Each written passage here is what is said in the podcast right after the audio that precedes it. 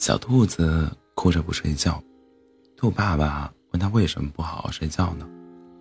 小兔子蹬着腿说：“我想吃月亮。”兔爸爸抬头看了看夜空中的月亮，又大又白又圆，看起来的确很好吃的样子。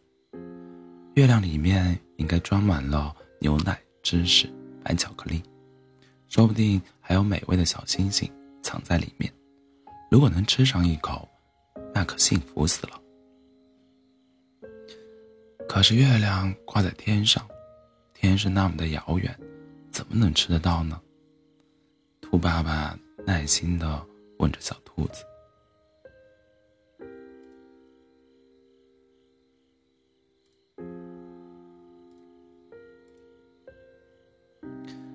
我不管，我不管，我不管，就要吃，就要吃，就要吃。”小兔子更大声的吵了起来。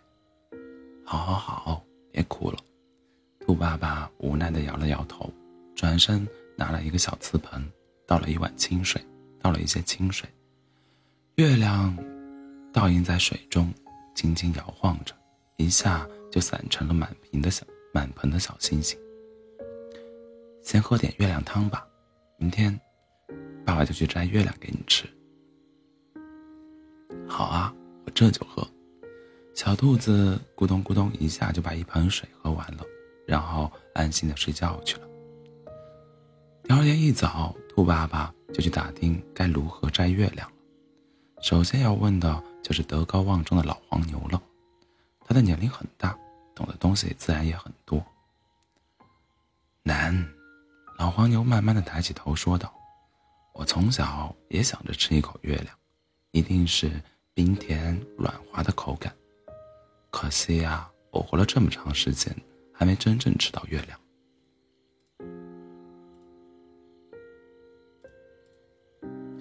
老黄牛叹了口气，指了指脚下的脚下的小河说：“到时晚上，月亮会出现在水中，可以喝一喝月亮汤，味道还行。”兔爸爸谢过老黄牛。决定去问别人。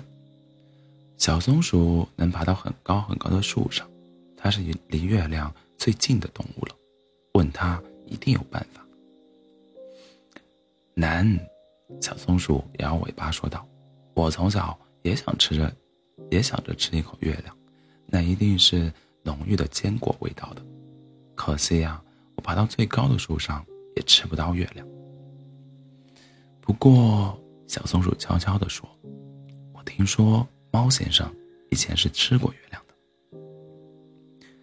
猫先生那可是兔爸爸的好朋友啊，他竟然敢他竟然不知道这件事。”兔爸爸连忙向小松鼠道谢，连蹦带跳的跑到猫先生家里了。此时的猫先生正在睡觉，看着兔爸爸火急火燎的跑过来了，就轻轻的翻了一个身。又缓慢的伸了一个懒腰，张大嘴巴打了一个哈欠，然后问道：“兔爸爸，你快告诉我，怎么能吃到月亮？”兔爸爸着急地问道。猫先生笑了起来：“这有什么难的？不至于这么着急。你可把人急死了，弄不到月亮来吃，小兔子晚上又要闹得不睡觉了。”兔爸爸知道猫先生也是极疼爱小兔子的。猫先生又笑了，把眼睛眯成了一条线，看着兔爸爸说道：“你是不是也很想吃月亮啊？”兔爸爸顿时脸红了起来，半天想出一句话：“好，好吃吗？”“当然好吃啊！”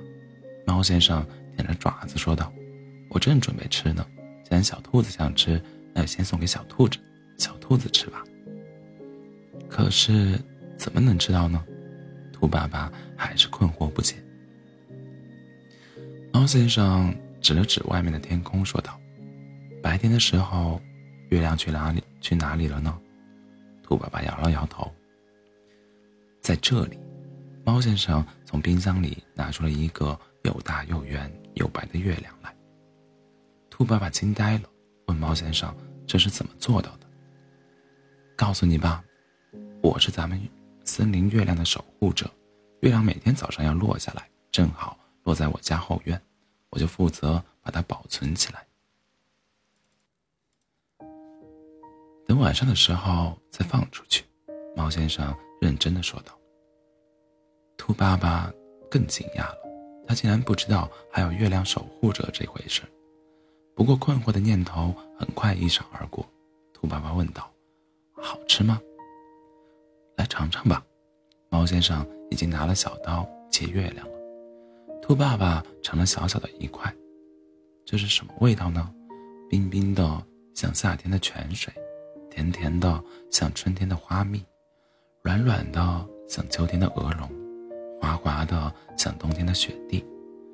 再仔细嚼一嚼，好像还有牛奶的味道以及坚果的醇香。兔爸爸从来没有吃过这么好吃的东西。猫先生用精致的小盒子给兔爸爸打包了一一块月亮，让兔爸爸带给小兔子吃。等兔爸爸回到家里，已经是傍晚了。小兔子正在门口等爸爸回来。爸爸，今天的月亮怎么没有昨天的圆了呢？小兔子指着天上的月亮问道。